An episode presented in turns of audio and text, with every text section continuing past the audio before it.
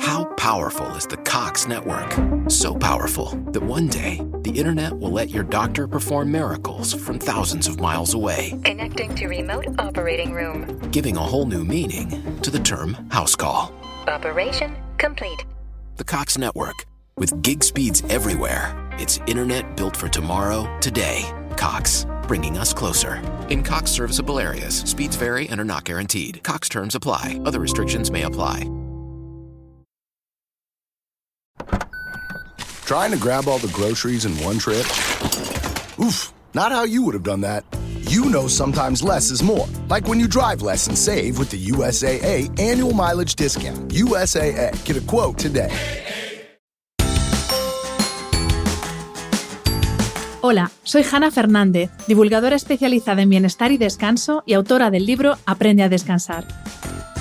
Bienvenido a mi programa semanal de podcast A Guide to Live Well una guía práctica para vivir bien en la que encontrarás entrevistas con grandes expertos en salud y bienestar físico, mental y emocional. Hace ya unos cuantos comienzos de año que cambié mi lista de buenos propósitos por la lista de nuevos hábitos. Porque un propósito, sin un para qué y sin un plan de acción, se queda en eso, en un deseo que nos persigue pero que a la vez nos frustra porque nunca se hace realidad. ¿Por qué es tan fácil generar hábitos negativos pero cuesta tanto adherirse a los que son buenos para nosotros? ¿Cómo se crea un hábito? ¿Hay algún método para hacerlo o con ser disciplinado o incluso tozudo vale? ¿De verdad que la autoestima tiene que ver con nuestra capacidad para adoptar nuevos hábitos? Con estas y otras muchas preguntas me siento hoy a charlar con Amagoya Eizaguirre, autora del pequeño libro de los hábitos saludables y fundadora de Habitúate Amagoya es experta en ayudar a crear hábitos, porque somos nuestros hábitos, y esos hábitos son los que forjan nuestra personalidad y crean la vida que queremos tener.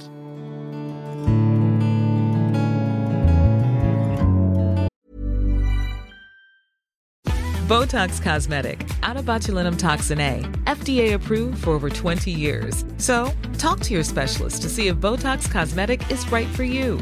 For full prescribing information, including boxed warning, visit BotoxCosmetic.com or call 877-351-0300. Remember to ask for Botox Cosmetic by name. To see for yourself and learn more, visit BotoxCosmetic.com. That's BotoxCosmetic.com.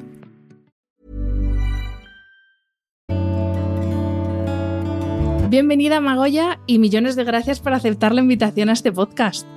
Hola, ¿qué tal? Encantada estoy yo, vamos. Estoy emocionada de estar en tu podcast, Hanna. Pues eh, te voy a hacer la primera pregunta, sí, ahí voy, a de huello. ¿Es verdad que se tardan 21 días en adquirir un hábito ¿O son 66 como te he leído a ti? ¿O cuánto se tarda de verdad? Esta es la típica pregunta que todo el mundo hace, ¿no? Y al final ya, después de estar con tantos clientes, te voy a decir que no importa tanto el tiempo. Es decir, lo más importante es cuántas veces se repite. Yo hay clientes que, que sí, quizá en 21, tampoco medimos los días, ¿eh? Pero bueno, puede que consigan el hábito y hay otros que 66 y hay otros que 90, ¿no? Entonces lo importante aquí es la repetición, ¿no? La repetición, repetición. Lo importante no es tanto cuánto se tarda, sino casi cuánto se tarda en perderlo, ¿no? El mérito está ahí. sí, básicamente. básicamente, exacto. y Amagaya, ¿qué componentes tienen los hábitos? Porque yo siempre digo, una cosa estupenda es la motivación que uno tiene al principio, por ejemplo, cuando empieza a ir al gimnasio o cuando empieza a comer un poco más saludable o cuando empieza a tener unos horarios regulares de descanso y ahí tienes como una motivación guay al principio. Pero es verdad que a las dos semanas más o menos esa motivación desaparece. Entonces, ¿qué qué componentes tiene un hábito más allá de esa motivación inicial. Eh, se me ocurre, yo que sé, disciplina, que sea satisfactorio, pero claro, cuando la pereza aparece, ¿no? Pues, pues ¿de dónde tiramos, básicamente? a ver, yo siempre digo que la motivación aparece después de realizar la acción, que es curioso, ¿no? Que nos han enseñado que es al revés, ¿no? Que tienes que estar motivado para hacer algo, ¿no? Pero yo tengo comprobado que la motivación llega pues cuando ya has hecho pues tu ejercicio, luego estás súper motivado, cuando has comido bien estás ultra motivado, ¿no? Entonces la motivación tener en cuenta que si llega después, que primero hay que hacer algo, ¿no? Para que, para conseguir esa motivación. Y volviendo a tu pregunta, yo diría que, bueno, para conseguir un hábito, primero tienes que tener claro el para qué lo quieres conseguir, ¿no? Y visualizarte en quién te vas a convertir. Muy importante en identificarte en la persona que quieres convertirte, porque eso te va a ayudar, ¿no? Yo ahora estoy estudiando psicología y yo, bueno, hay días que obviamente no me apetece, pero nada, estudiar, ¿no? Entonces no tiro la motivación tiro en visualizar en quién me voy a convertir, el para qué quiero yo eh, conseguir el título de psicología, ¿no? Porque esto ya sé que, bueno, en un futuro pues me, quizá pues eh, pueda dedicarme más a este tema, me encanta este mundo y me va a abrir puertas, entonces el para qué me empuja en el día a día a estudiar, ¿no? A estudiar todos los días poco a poco. Y luego has dicho una cosa que me, que me parece muy interesante, es que cada día, eh, cuando hagamos algo que para nosotros es nuevo y que nos cuesta y quizá nos dé pereza, diseñar pequeñas recompensas. Es muy importante. Cada día hacerlo algo, bueno, pues una vez que haga esto voy a hacer otra cosa que me guste más, ¿no? Pues quizás si yo veo Netflix, ¿no? Y me gusta una serie y quiero empezar a leer, bueno, pues puedo hacer eh, pues una lectura de 5 o 10 minutos antes de ver la serie, ¿no? Y esa serie que sea la recompensa. Es muy importante que todos los días diseñemos pequeñas recompensas. Sí, eso, que sea agradable, porque es verdad que si no, el día se hace, bueno, el, día no, el hábito se hace muy duro. Y, Exacto. Y yo siempre pienso, por ejemplo, cuando, cuando empecé a entrenar a primera hora de la mañana, que claro, en verano era una fantasía, porque a las 7 de la mañana no hacía calor, pero claro, llegó el invierno y yo dije, madre mía, tengo que encontrarle un, pues eso, un para qué a esto, porque el disfrute así de, de, pegarse el madrugón para ir a pasar frío no, no lo tiene. Y efectivamente, el, pues ahora fíjate, la satisfacción es el café que me tomo muchos días con mis compañeras Qué de bueno. entrenamiento. No es ni siquiera el entrenamiento en sí, que yo sé que eh, físicamente me viene bien, pero es más ese café que nos tomamos después Qué contándonos bueno. nuestra vida. Qué bueno, eso es maravilloso. Yo también muchas clientes que no hacen nada de ejercicio, ¿no? Y quieren empezar por lo menos a caminar. Yo les digo, bueno, después de caminar queda con tu amiga y luego te tomas un café. Y muchas veces les me dicen, mira, yo he empezado a caminar porque ya sé que luego viene el cafecito con mi amiga y eso es lo que más me motiva. Así que la recompensa sí. es clave. Yo hay días que voy directamente por el café. y lo de lo primero, bueno, es, es un trámite. y Amagoya, una pregunta que, que me resultó curiosa, trasteando así un poco viendo tus, tus publicaciones en redes sociales, y es la relación que tiene la autoestima con la adquisición de nuevos hábitos. Y me gustaría que lo vincularas, me comentabas antes de empezar a, a grabar que tú eh, comenzaste en el mundo este de los hábitos, eh, generándote un hábito para ti, que era el hábito de correr, Sí. precisamente para ayudarte con una situación en la que emocionalmente tú no estabas bien. Entonces, explícanos qué tiene que ver esto de la autoestima con la, adherencia y la generación de nuevos hábitos y, si puedes, pues a partir de tu historia personal. Sí, bueno, bueno, por una parte yo siempre con los, con los clientes trabajo la autoestima, ¿no? Porque si tú crees que no puedes, no vas a conseguir, nada, ¿no? Ningún, ningún cambio, ningún hábito, ¿no? Entonces yo lo primero que trabajo es la autoestima, ¿no? Eh, analizar qué logros has tenido a lo largo de tu vida, cuáles son tus fortalezas. Y una vez que hayamos trabajado esa autoestima de, oye, de, de creer que vas a conseguir ese hábito y te vas a convertir en la persona que deseas, una vez que hayamos trabajado ese, esa autoestima, empezamos con el hábito, ¿no? Yo antes de, antes fuera de micros te comentaba que hace 10 años tuve muy mala experiencia en una empresa y bueno, yo ahí estaba, bueno, perdí totalmente la autoestima, no, no creía en mí para nada, ¿no? Y ese puesto me lo había ganado, pero a pulso además, ¿no? Pero bueno, tuve muy mala experiencia, me decían, mi jefa directa me decía que no valía para ese puesto, fue muy duro, pero el hábito de correr me ayudaba muchísimo a volver a mi eje. Entonces ahí me di cuenta que los hábitos nos ayudan mucho a reconocernos a nosotros mismos y a buscar, eh, bueno, esa persona que somos, ¿no? Entonces yo cuando corría, yo, yo vi que el ejercicio en ese momento me ayudaba muchísimo la autoestima, pero muchísimo. Entonces yo corría y decía, jo, pero si yo me levanto a las seis y media, voy a correr a las siete, hago 10 kilómetros. Oye, yo soy una persona que cuando me comprometo lo consigo, ¿no? Que, oye, pues mira, este, esta faceta de mi vida sé que es transitoria, pasará, entonces este hábito me ayudaba otra vez pues bueno, a levantarme y a ir a cada día a trabajar, ¿no? Y, me ayudó a no caer en una depresión ni ninguna enfermedad ni nada. Entonces yo siempre digo que los hábitos nos ayudan mucho a volver a ese eje, ¿no? A quiénes somos. Y también, pues, eh, un poco hilando con lo que decíamos antes, ¿no? Que al final eh, la autoestima es creer que uno puede y confiar en que uno puede. Y cuando, pues eso, llega la pereza, la falta de motivación, cualquier obstáculo, el tener una autoestima potente que diga, no, no, a ti no te va a vencer que esté cayendo chuzos de punta o que hoy estés como del humor así, un poco torcido. Eh, no, al final eso es autoestima también. Sí, totalmente. Es que además cuando hacemos algo que no nos apetece, pero nos hemos comprometido con nosotros mismos y lo cumplimos, esa es una de, las píldoras mágicas de la autoestima, porque es que es una satisfacción eh, personal brutal, porque dices, qué bien, no me apetecía nada, pero lo he hecho por mí, ¿no? Para convertirme en aquella persona que quiero ser o para lograr ese objetivo que quiero, que quiero conseguir, ¿no? Entonces, para mí, eh, el hábito y conseguir hábitos y objetivos nos ayuda muchísimo a, tener una autoestima más fuerte.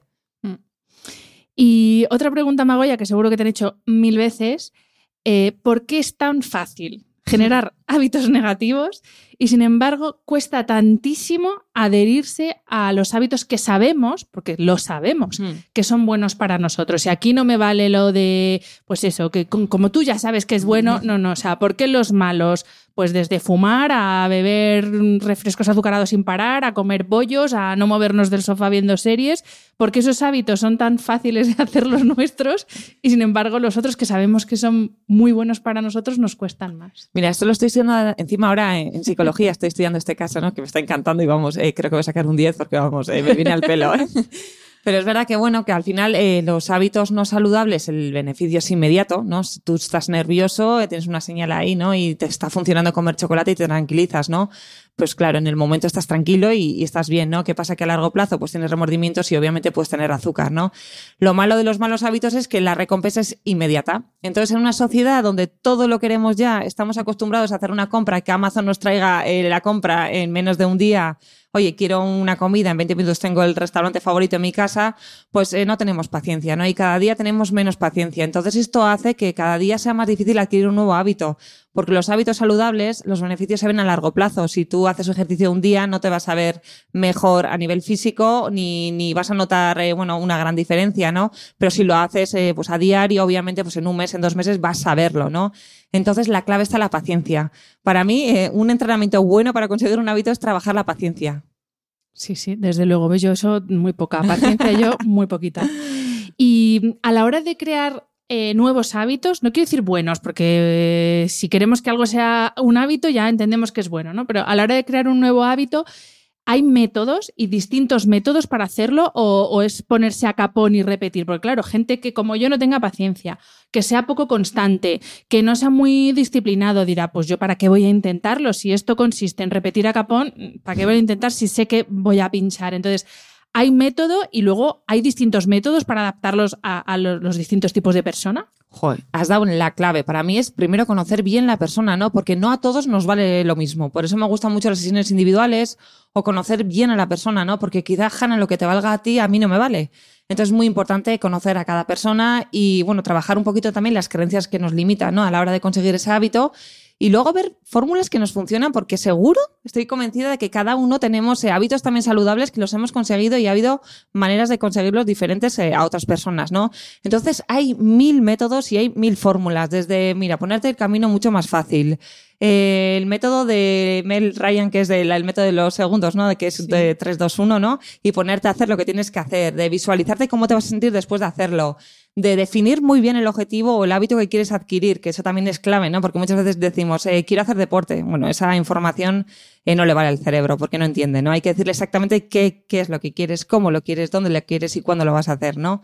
Luego agendarlo, ¿no? Luego también hay otro truco muy bueno es, eh, bueno, hacer eh, un inventario de todos los hábitos que tenemos a diario y eh, enlazar eh, un hábito antiguo con un hábito nuevo, ¿no? Entonces, metodologías hay mil, mil. Por eso me gusta mucho hablar con las personas y estudiar cada caso.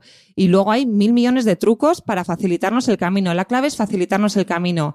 Y luego no empezar a lo grande, empezar muy poco a poco a poco, muy poco a poco a poco, que no sea un trauma. Eh, si quieres empezar a correr, empieza caminando eh, rápido, ¿no? O empieza caminando y corriendo poco a poco. La tendencia del ser humano es ir del 0 a 100 y ahí es donde metemos la pata. Es que la vida, para mí, como siempre digo, yo comparo todo con correr, es una maratón, no es un sprint. ¿Qué pasa? Que hacemos sprint, nos ahogamos, nos enfadamos y, y nada, y volvemos a caminar, ¿no? Y no conseguimos esa, ese, ese- ese- terminar esa maratón. Y me imagino que también es uno a uno, ¿no? Porque también tú lo decías, vivimos en una sociedad en la que nos han vendido la moto de que podemos hacerlo todo a la vez y que mañana podemos correr una maratón, eh, tener un puesto X o, o montar una empresa y, y, claro, todos los, todos los objetivos no los podemos conseguir a la vez y yo creo que también ese es uno de los puntos que lleva a la frustración. Yo aquí me incluyo porque yo soy de las del todo nada, o sea que aquí Sí. me incluyo y encima lo empiezo todo a la vez. No, es clave, es clave. Encima, a principio de año, ¿no? En enero, que estamos Sí. todos ultra motivados, empezamos con cinco objetivos. No, la clave es empezar uno a uno, uno a uno, porque un pequeñito paso a diario, si observas a, a lo largo del tiempo, es que es un gran paso, ¿no? Al final de año, ¿no? Entonces, más vale empezar uno a uno, que no suponga un trauma, que sea algo fácil de hacerlo, entre comillas, ¿no? Porque siempre va, va a haber, eh, bueno, pues eh, resistencia, ¿no? Pero facilitarnos al máximo el camino y ya cuando lo hayas adquirido, cuando te hayas demostrado que has sido capaz, empezar con otra cosa, ¿no? Entonces, clave uno a uno. Yo ahora estoy con la alimentación, que estoy cambiando de radicalmente alimentación. Es verdad que a mí me encanta el queso y me encanta eh, los lácteos. Y bueno, pues hay cosas que tengo que cambiar porque, bueno, he verificado que me inflama y demás, ¿no? Entonces, ¿estoy haciendo cambios radicales? No, estoy haciendo muy poco a poco. Si yo antes me comía, y voy a decir lo que comía, que es una salvajada, en agarrarlos aquí, pues si me comía pues cinco yogures al día y un queso, pues ahora he bajado y estoy comiendo pues dos yogures al día y un trocito pequeño de queso. Esto está siendo, pues bueno, un proceso que va a ser sostenible a largo plazo y llegará un momento que ya dejaré del todo. Pero si tú a mí me quitas esto de un día para otro, a mí solo me vas a generar ansiedad y seguramente el tercer día voy a volver a comer igual el doble o el triple, ¿no? Por la ansiedad y por la frustración. Pues importante empezar muy poco a poco y con un objetivo. Yo de toda la alimentación he empezado con los lácteos, ya poco a poco iré con más cosas. ¿Y, cómo es ese equilibrio entre planificar, porque si no, eh, un deseo se, queda en eso, si nunca llega a ser algo que se haga realidad, si no se planifica, ¿no? Cómo llegar. Eh, ¿Y cómo es ese equilibrio entre planificar, en este caso para adquirir un nuevo hábito, y, también ser flexible, porque claro, no todos los días estamos igual, no todos los días tiene uno la misma capacidad de forzarse a hacer algo que lo mismo no le apetece. Entonces, yo entiendo que tiene que haber una planificación, ¿no? Porque si no, pues mm. lo decías tú antes, hacer ejercicio, pero eso y nada es básicamente lo mismo. Es decir, vale, pues hoy vas a hacer esto, mañana lo otro. Entonces, ¿cómo conjugamos esa planificación y no ser excesivamente estrictos. Bien. Vale, muy importante. O sea, cada día encima, bueno, pues vamos, vamos, fluctuando, ¿no? A nivel de energía, pues hay días igual que hemos dormido menos o lo que sea y estamos más cansados, ¿no? Entonces, bueno, entender en qué momento estamos, ¿no?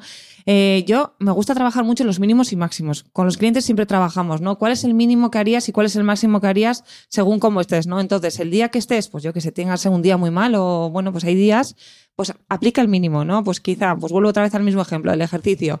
Si quieres empezar a correr y hoy ya estás corriendo, etcétera. Bueno, ¿cuál sería el mínimo eh, que harías a diario para un día que estés agotado, que no te apetece nada, pero bueno, hacer un mínimo? Pues me dicen igual 10 minutos, perfecto, ya está, ese día, aplícate el mínimo y date la enhorabuena y felicítate porque te has comprometido contigo mismo y lo has cumplido, ¿no?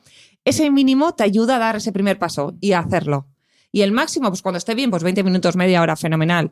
Pero el mínimo siempre te va a ayudar a dar ese primer paso. Y normalmente pasan dos cosas, que una vez que ya te has puesto, pues sigas, que suele ocurrir muchísimo, y otros días que efectivamente estás agotado, que no puedes, pero bueno, sí, o sea, te quedas con la satisfacción de haberlo hecho, ¿no? Porque el mínimo te ayuda muchísimo y para mí eso es clave. Y luego otra cosa eh, ojo con la autoexigencia. O sea, si un día tenemos un día malo y oye, pues, eh, pues ese día no hemos cumplido lo que teníamos que cumplir, no pasa nada. Pero al día siguiente nos ponemos manos a la obra, ¿no? Entonces, o sea, eh, la vida, bueno, puede ser corta o larga, ¿no? Entonces el año puede ser largo o corto, ¿no? Pero bueno, que son 365 días, que por un día que metamos la pata no hay que echar todo por la borda, no pasa nada. Que es lo, analizamos qué es lo que ha pasado, pero al día siguiente ya nos ponemos manos a la obra. Un poquito de flexibilidad. ¿Y qué hacemos eh, cuando aparece la pereza? ¿Cómo se trabaja la pereza? Porque la pereza lleva a la procrastinación y a no hacer nunca eso que no nos mola tanto hacer. ¿Cómo se trabaja eso? Para mí, lo que te decía, los mínimos y, dividir muchísimo el hábito o el objetivo en, mini trozos, ¿no? Mira, hoy estoy con una pereza horrible, o sea, es que no me apetece nada estudiar. Bueno, voy aunque sea, estudiar cinco minutos, ¿no? Voy a leerme solo una hoja o voy a abrir, eh, pues no sé, este, este, este, test y voy a hacer solo cinco preguntas del test, ¿no?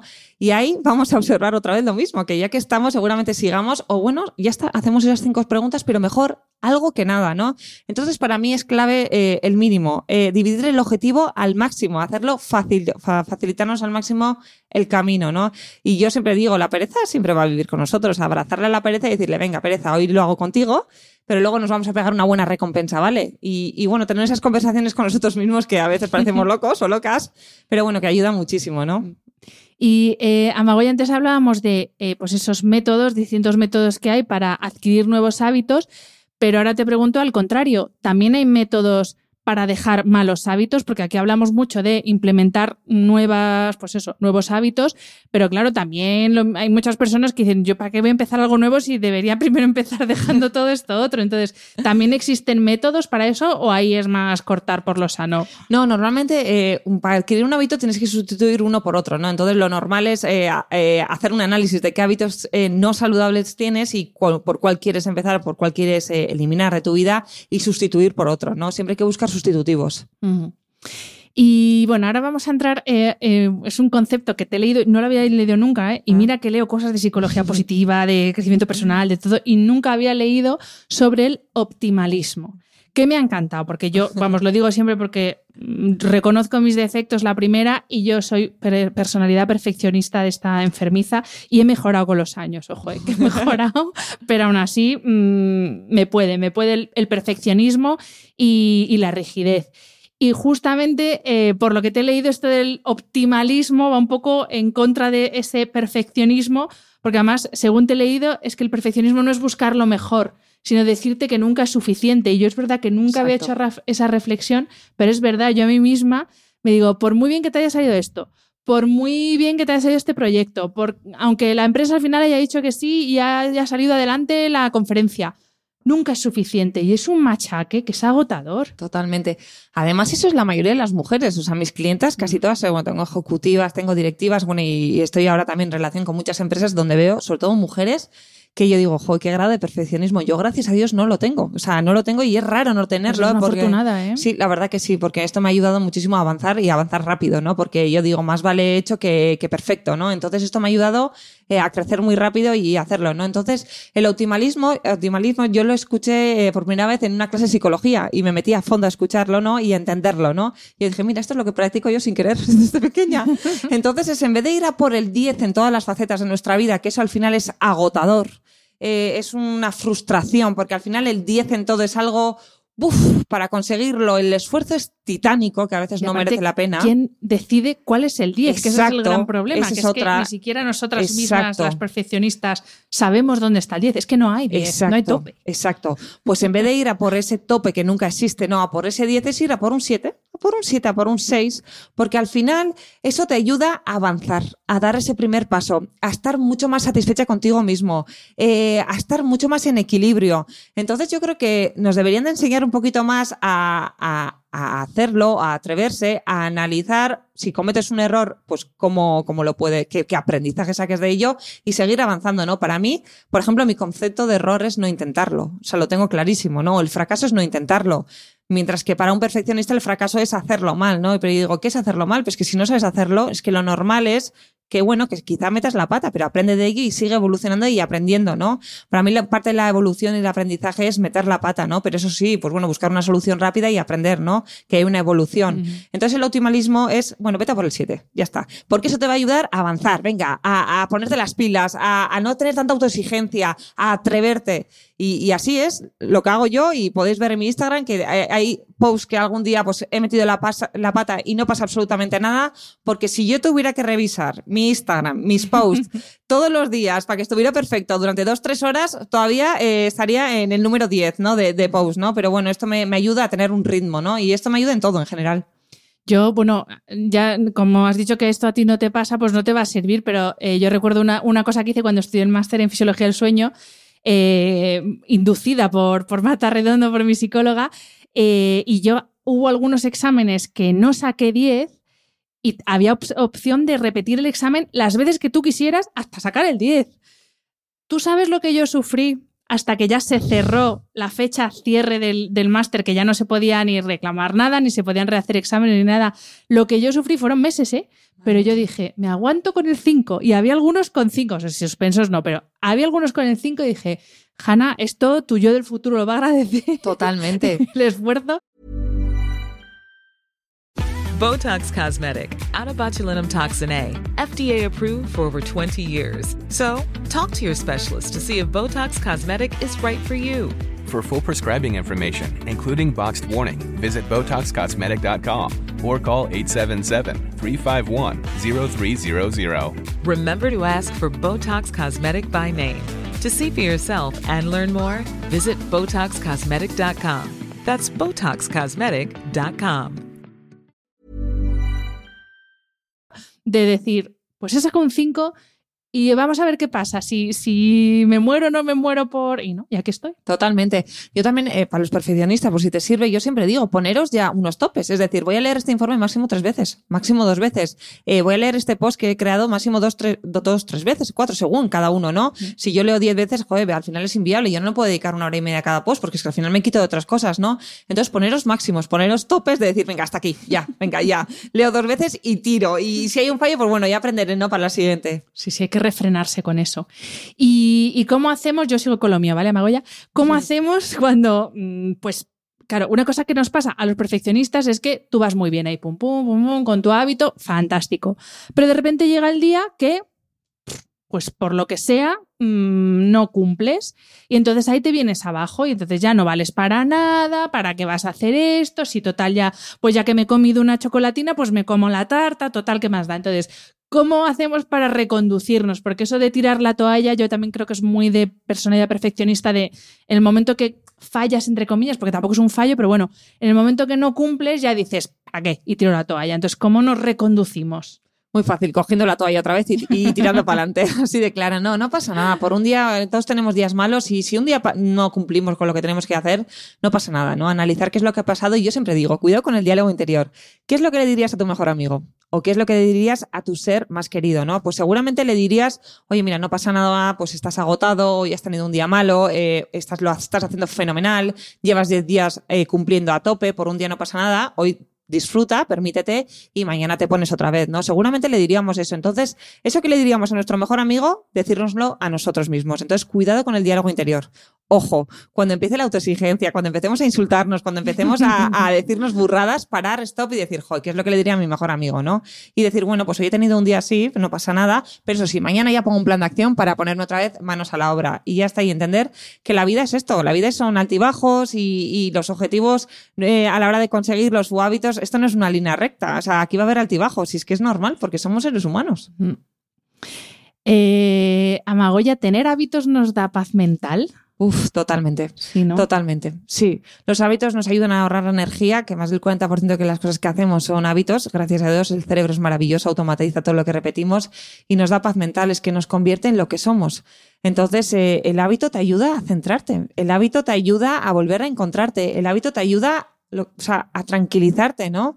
Eh, el hábito te ayuda a ser quien quieras ser. Entonces, para mí los hábitos en general son todos, que son todo. Mm. Es que justo antes eh, hablábamos, antes de empezar a grabar, yo le decía, es que esta obsesión por salir de la zona de confort y tal, y al final al cuerpo le gusta la regularidad. Al cuerpo, entiendo, cuerpo físico, cerebro, nos gusta la regularidad, porque eh, tenemos una capacidad maravillosa que es la capacidad anticipatoria. Entonces, claro, el ir cambiando cada día, que cada día sea una aventura nueva, pues sí, está bien, de vez en cuando, ¿no? Salirse, esto cuéntalo tú, que me ha gustado lo que me has contestado, porque yo ya has visto, yo he ido a lo radical. Sí. Nada de salirse de la zona de confort. No, yo he dicho que bueno, que se puede salir, pero luego volver o ampliar esa zona de confort, ¿no? Entonces, eh, yo creo que no podemos vivir en un estrés continuo, ni podemos estar continuamente en alerta. Mira, yo tengo, voy a decir aquí una anécdota, ¿no? Yo tengo un, un conejo que se llama León. Ay, que es monísimo, Sí, que le he visto, Entonces el pobre estuvo, eh, bueno, le llevamos a, que nunca está con animales ni nada, le llevamos a un pueblo que había un montón de animales y el pobre estuvo, estuvo tres días fuera de su zona de confort en alerta. Bueno, vino aquí agotado que lo tuve que llevar al veterinario y me dijo, es que este conejo ha estado de estrés porque ha estado totalmente zona de su, eh, fuera de su zona de confort. Lo mismo nos pasa a los humanos. Si estamos continuamente fuera de nuestra zona de confort, estamos con un estrés, con un cortisol, con una adrenalina que al final eso nos repercute en la salud, nos repercute a la hora de pensar, nos repercute absolutamente en todo, ¿no? Entonces estamos consiguiendo todo lo contrario. O sea, nosotros queremos evolucionar y estamos consiguiendo todo lo contrario, ¿no? Que cada vez nos cueste mucho más hacer las cosas y que aprendamos menos y que retrocedamos, ¿no? Entonces, bueno, salir de la zona de confort sí, pero luego pues volver o ampliarlo, no pasa nada. Y los hábitos te ayudan mucho a volver a, a ese centro, ¿no? Eh, yo una de las cosas de las que siempre hablo eh, cuando hablo de temas de descanso es que no solo hay que prestar atención al descanso nocturno, sino también a cómo hace o cómo llevamos nuestro día, cuánto descansamos durante el día. Y esto siempre lo, lo cuento muy relacionado con esta obsesión que tenemos con la productividad. Y el ser cada vez más productivos y el optimizarnos y el optimizar el reloj y el optimizarlo todo, que nos encanta esta palabra. Pero eh, eso nos lleva a explotarnos a nosotros mismos y a ser todo lo contrario, a no ser nada productivos. Entonces, ¿qué hábitos podemos implementar para ser productivos sin dejarnos la salud por el camino? Que es lo que les pasa a muchas personas y sobre todo en el ámbito laboral con el, burnout. ¿Cómo hacemos para generar, eh, o sea, para ser productivos a través de hábitos sin eso, sin quemarnos? Fuah, has dado ahí para mí un tema brutal ahora que yo estoy emprendiendo. Eh, primero estoy analizando qué tipo de jefa quiero ser conmigo misma. Porque claro, estamos, eh, bueno, yo estaba programada, que llevo 10 años en multinacionales, a tener un horario, a estar horas y horas y horas y horas sentada en, en la silla, pero horas, ¿no? que muchas veces no eran productivos, ¿no? Entonces aquí el autoconocimiento clave, que es, que es, el, que es ser productivo para ti, muy importante, ¿no? Eh, que es ser productivo para ti, conocerte también, ¿no? ¿Cuáles son tus horas productivas? Porque, joder, eh, a mí las empresas me han dicho que tengo que estar a las ocho y media o nueve sentada y yo me he dado cuenta que yo a las nueve y diez de la mañana no soy productiva a nivel de estar delante de un ordenador o creativa, ¿no? No tengo la creatividad. Yo en esas horas estoy mejor haciendo ejercicio. Y de repente a mí me viene la productividad, que esto es Amagoya y Aguirre súper personal, a las cinco de la tarde. Entonces quizá mi productividad máxima esté de cinco a siete, ¿no? Y quizá a la mañana me pueda permitir empezar a trabajar a las once o doce, ¿no?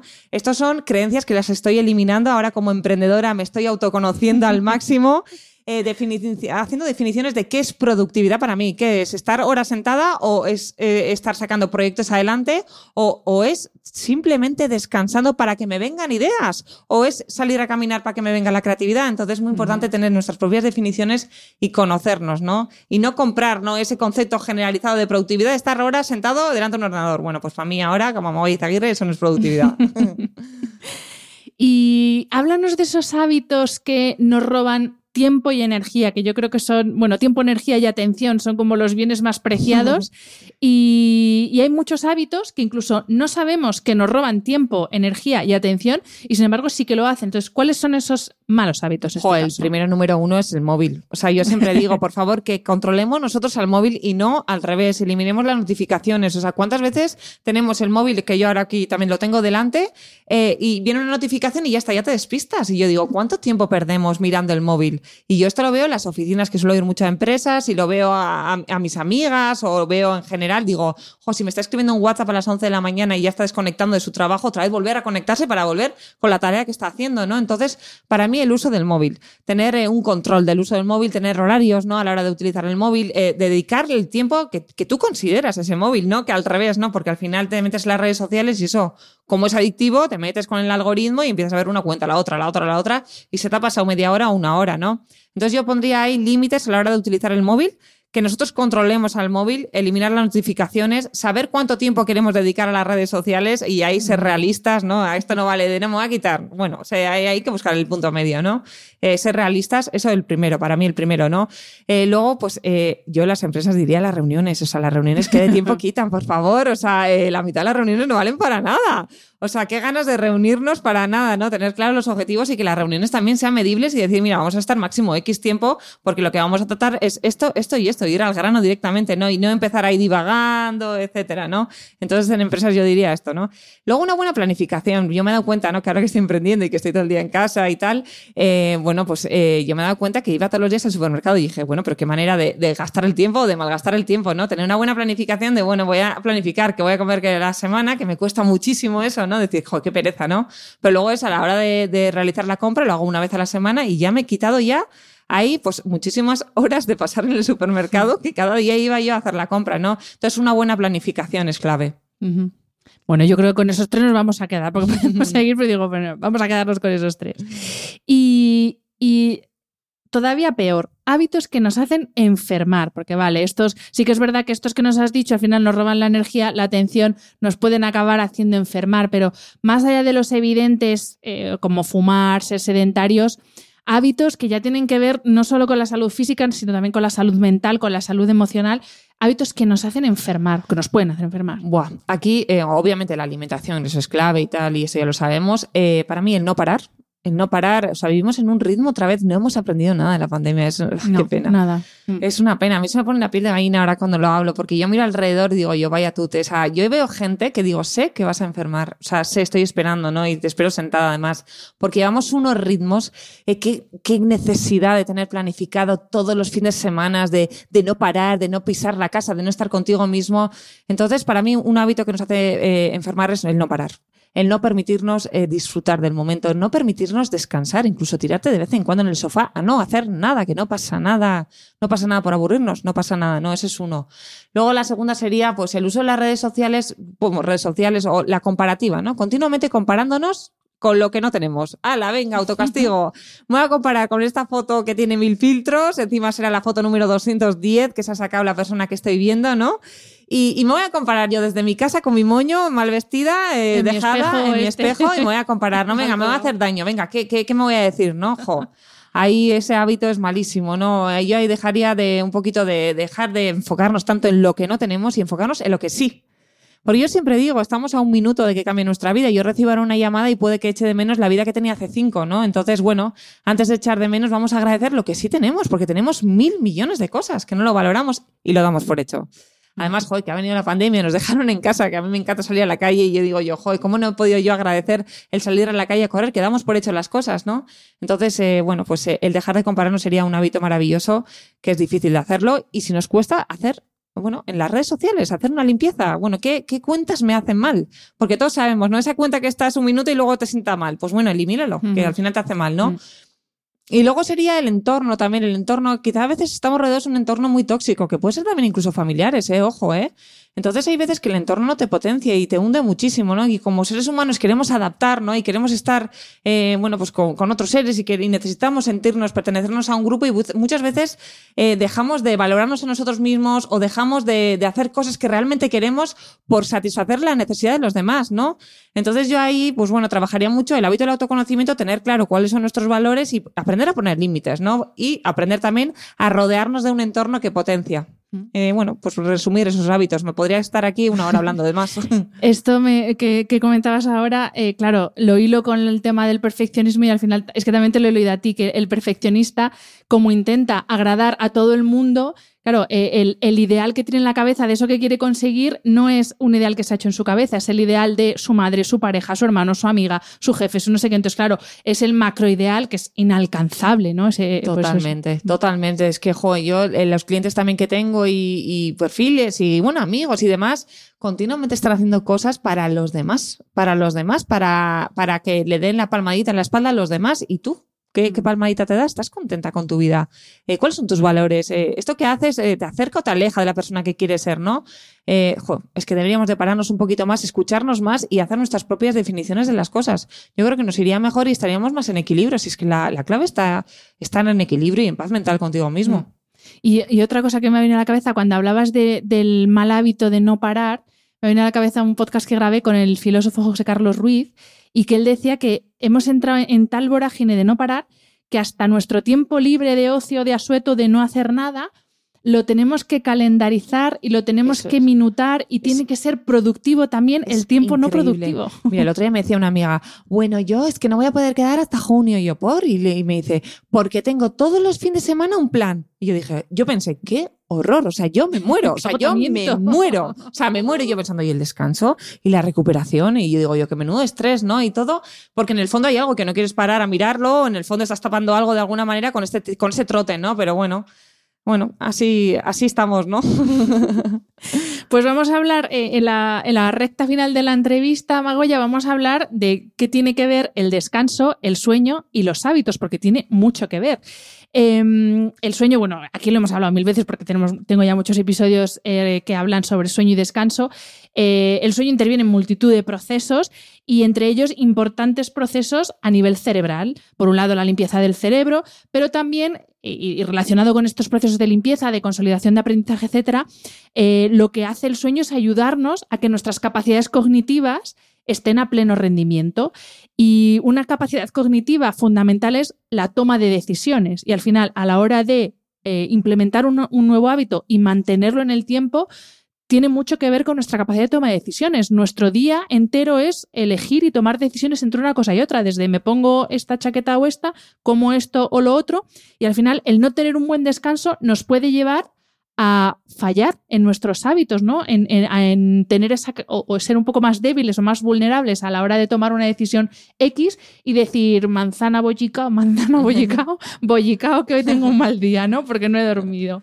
Eso es clave, esa clave, Ana, eh. Al final es que tener energía es clave, porque mira, tú cuando vas a cambiar de hábito, tu cerebro al final lo que hace con los hábitos es ahorrar energía. Entonces, si tú quieres cambiar de hábito, tienes que tirar mucho de, mucha energía, porque es aprender un nuevo camino. Entonces, partimos que si tú no tienes un buen descanso, si no has dormido bien, si estás agotado, Yo ya te digo desde ahora que no vas a adquirir ese hábito. No lo vas a adquirir porque es tal el esfuerzo, es tal la energía, tienes que estar a tope, a tope de energía. Y para mí, la energía, yo, uno de mis miedos en esta vida es no tener energía, porque sin energía no puedes hacer nada. Entonces, eh, a mí cuando me dicen, mañana tienes que dar una ponencia en Barcelona a las 10 de la mañana, yo ya estoy temblando, temblando, porque digo, uy, ese día me tengo que meter en la cama a las ocho y media, porque como esté cansada, yo voy ya drogada, no voy a hacer exactamente la misma actuación o la misma ponencia, eh, no voy a estar a gusto conmigo misma, además no voy a poder con el día, entonces, para, yo tiemblo, ¿no? Tiemblo. Además, esto lo digo porque yo vengo de un mundo multinacional donde yo trabajaba con bebidas y demás y trabajaba mucho en eventos. Entonces, yo lo dejé porque no descansaba, no dormía. Entonces, yo iba inflamada por la vida y tomando pues decisiones, vamos, pero vamos súper en automático porque no me daba el cerebro. O sea, no me daba el cerebro. Y ya sabes qué pasa, que al final te acostumbras y te parece que eso es lo normal, Mm. que es lo, lo, joder, que al final es lo que más miedo te da. Lo que más miedo te da es que tú te, que tú te crees que el estar así es lo normal. Entonces yo iba como, yo siempre he dicho, yo he habido una época en mi vida que iba como una momia. Yo lo hacía todo, hacerlo hacía, pero vamos, no era consciente ni de la mitad. Entonces para mí el hábito del descanso es clave, pero para todo. Para una buena toma de decisiones, para cambiar de hábitos, para todo. Para una vida plena es que es clave. Y para la autoestima también. Para todo, para todos todo. sabemos, el día que te levantas después de no haber dormido, te ves horrorosa, no te queda nada bien, y esos pelos, y mira qué grande. Estás súper irascible, saltas a la primera. Sí, sí, totalmente. Sí, sí. Y Amagoya, para terminar, eh, obviamente hay muchísimas cosas que podemos hacer para cuidar nuestro sueño y nuestro descanso. Para mí, la principal es darle prioridad. En todas esas cosas que tenemos que hacer en el día, es precisamente darle prioridad. Entonces, eh, dinos un par de consejos para implementar el hábito del descanso y eso que en dos semanas, cuando se nos olvide que hemos escuchado este episodio estupendísimo y se nos vaya la motivación, volvamos otra vez a, dejar de descansar. Mm. Bueno, si hablamos de dormir, yo diría, ¿cuántas horas duermes ahora? Eh, haz- eh, replantéate esta pregunta y si son menos de 7 o 8 horas, que es lo, lo que te he oído a ti, Han, en mi, en mi- en mi podcast, ¿no? Que hay gente que puede menos de 5, ¿no? Pero que es la, la minoría, ¿no? Bueno, pues eh, ahí hacer un análisis de en qué se te pasa el tiempo por la noche, ¿no? Y yo siempre digo, ponte una alarma para meterte en la cama. Para despertarte sí, pero para meterte en la cama, porque al final necesitamos eh, trabajarnos a nosotros mismos como si fuéramos niños. Entonces yo diría, ponte una alarma de decir, mira, yo a las diez y media tengo que estar en la cama, sí o sí. Si no puedes pegar ojo, no pasa nada. Estate tumbando leyendo un libro, eh, deja el móvil de un lado, pero por lo menos ponte una alarma ya, ¿no? Para ser consciente a qué hora te quieres meter. Y luego, como siempre, empezar poco a poco. O sea, si tú te metes todos los días a las 12, el día que te metas a las diez y media, obviamente te va a costar. Empieza poco a poco. Pues quizá a las 12, no, pero a las once y media. Empieza media hora antes, todos los días, y así vete repitiendo hasta que vayas incluso tú viendo las mejoras en el día a día, que al final te va a motivar a, a meterte antes en la cama, ¿no? Entonces, el primer consejo es, o el primer tip que puedo dar es, ponte una alarma para meterte en la cama. El segundo es, empieza muy, muy poco a poco, pues eh, media hora antes, 20 minutos antes. Y ya por último, yo te diría, mira, las pantallas azules de los móviles de verdad que nos desvelan muchísimo y dejar, intentar dejar, aunque sea 20 o media hora antes, el móvil eh, lejos de la cama para que no nos desvele. Mm. Al final es que te, te escucho y digo, bueno, esto lo he dicho ya tantas veces y es que es sentido común, pero Sentido a veces eh, las cosas de- que es puro sentido común son las que más nos cuestan. Sí, pero porque, es que- ¿Por qué seguimos cogiendo el móvil? Es que yo le veo a mi pareja, yo le veo a mi pareja. Y ya le estoy, ya, bueno, ya estamos ya, llevamos ya dos semanas que yo le he cogido el móvil y se queda en la cocina. Porque lo primero que hacía, eh, bueno, lo último que hacía era mirar el móvil por la noche, pues para poner la alarma y, y de repente entraba un WhatsApp y yo decía, no puede ser. Y lo primero al despertarse era mirar el móvil. Es que no puede ser, o sea, no puede ser. Y eso es el control absoluto del móvil a la persona y no al revés. Entonces en esta casa ya dejamos los móviles en la cocina, porque es que si no, no lo vamos a hacer. Pues es que es que es súper curioso, bueno, eh, eh, lo estarás estudiando en, en la carrera ahora mismo, pero cómo funciona la mente, Buah. que eso que aunque tú sabes, tu cerebro sabe que eso no es bueno, pero te puede más el Sí. pues sí, es- ese hábito negativo, así que hay que seguir muy atentos a tus redes y eh, a todo tu contenido para a mí me ayudas mucho, Magoya, te lo digo de corazón, me ayudas mogollón, sobre todo con mi perfeccionismo, porque es verdad que las personas que somos perfeccionistas se sufre mucho porque claro, es, es la insatisfacción permanente y además en todos los aspectos de tu vida. Totalmente. Y, y ayuda mucho eh, generar hábitos, porque a veces también el hábito te ayuda a no pensar. Porque otra de las cosas que a mí me pasa es eh, la parálisis por análisis. Sí. Entonces, cuando no tengo que pensar porque tengo que hacerlo y ya está, también da mucha paz. Así que te agradezco un montón eh, el trabajo que haces, te agradezco este ratito que hemos compartido y para las personas que nos están escuchando, que creen que necesitan tu ayuda, ¿dónde te pueden encontrar? Pues mira, yo sobre todo estoy en, en, en Instagram, que es eh, la cuenta se llama Habituatea, que la gente dice Habituatea, también, eh, que como no tiene tilde me parece muy bien y muy lícito y además es como que suena vasco, ¿no? Entonces, sí, no, bueno, me, me ha gustado y le he cogido cariño, ¿no? Así que sería la cuenta sería Habituatea en Instagram y luego ando un poquito ahora ya en LinkedIn, que he abierto, como estoy tanto con empresas, también estoy en LinkedIn, ¿no? Pero sobre todo la fuente principal es eh, Instagram. Y tu web, ¿no? Ahí también te sí, sí, sí, sí, sí, pero sobre todo lo que más A utilizo es Instagram. Insta. Sí, sí, mensaje Vale. privado y demás, y ahí suelo contestar. Bueno, bastante rápido no, porque me he puesto horarios, ¿eh? Señoras y señores, eh, por la mañana después de comer y por la noche un poquito. Pues ya lo sabéis, si necesitáis ayuda para implementar hábitos que os van a venir bien para vuestra salud física, mental y emocional, eh, ya la habéis escuchado, si es que es un amor, así que vamos, sin duda, eh, poneros en contacto con ella. Millones de gracias a Magoya, un Joder, súper gracias placer. a ti, gracias a ti, estoy súper contenta.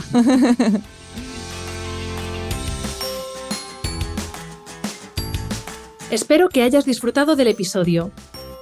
Este programa de podcast es independiente y en abierto gracias al apoyo económico de marcas que apuestan por mi trabajo y confían en mí para ayudarles a comunicar su mensaje. Los expertos que aceptan mi invitación a intervenir en este programa no tienen ningún tipo de vinculación con dichas marcas a menos que se especifique lo contrario. Y todo el contenido de mi podcast, página web y redes sociales que haya sido patrocinado irá acreditado como tal. Gracias por ayudarme a que este proyecto siga siendo viable e independiente visitando la web de mis anunciantes, dejando reseñas, comentarios y valoraciones en las distintas plataformas de reproducción y compartiendo mi contenido en tus redes sociales. Mil gracias por estar al otro lado. Nos escuchamos en el próximo episodio.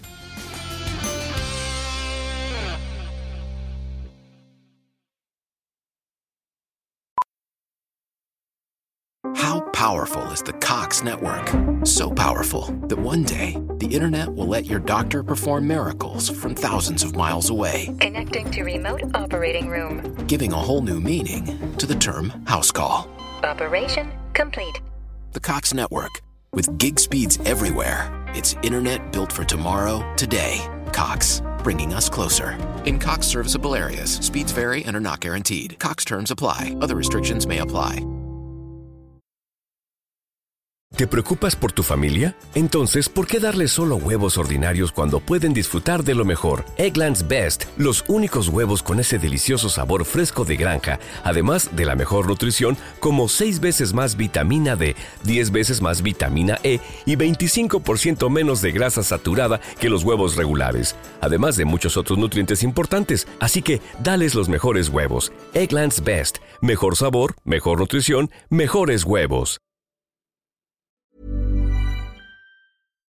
Botox Cosmetic, out of botulinum toxin A, FDA approved for over 20 years. So, talk to your specialist to see if Botox Cosmetic is right for you. For full prescribing information, including boxed warning, visit BotoxCosmetic.com or call 877-351-0300. Remember to ask for Botox Cosmetic by name. To see for yourself and learn more, visit BotoxCosmetic.com. That's BotoxCosmetic.com.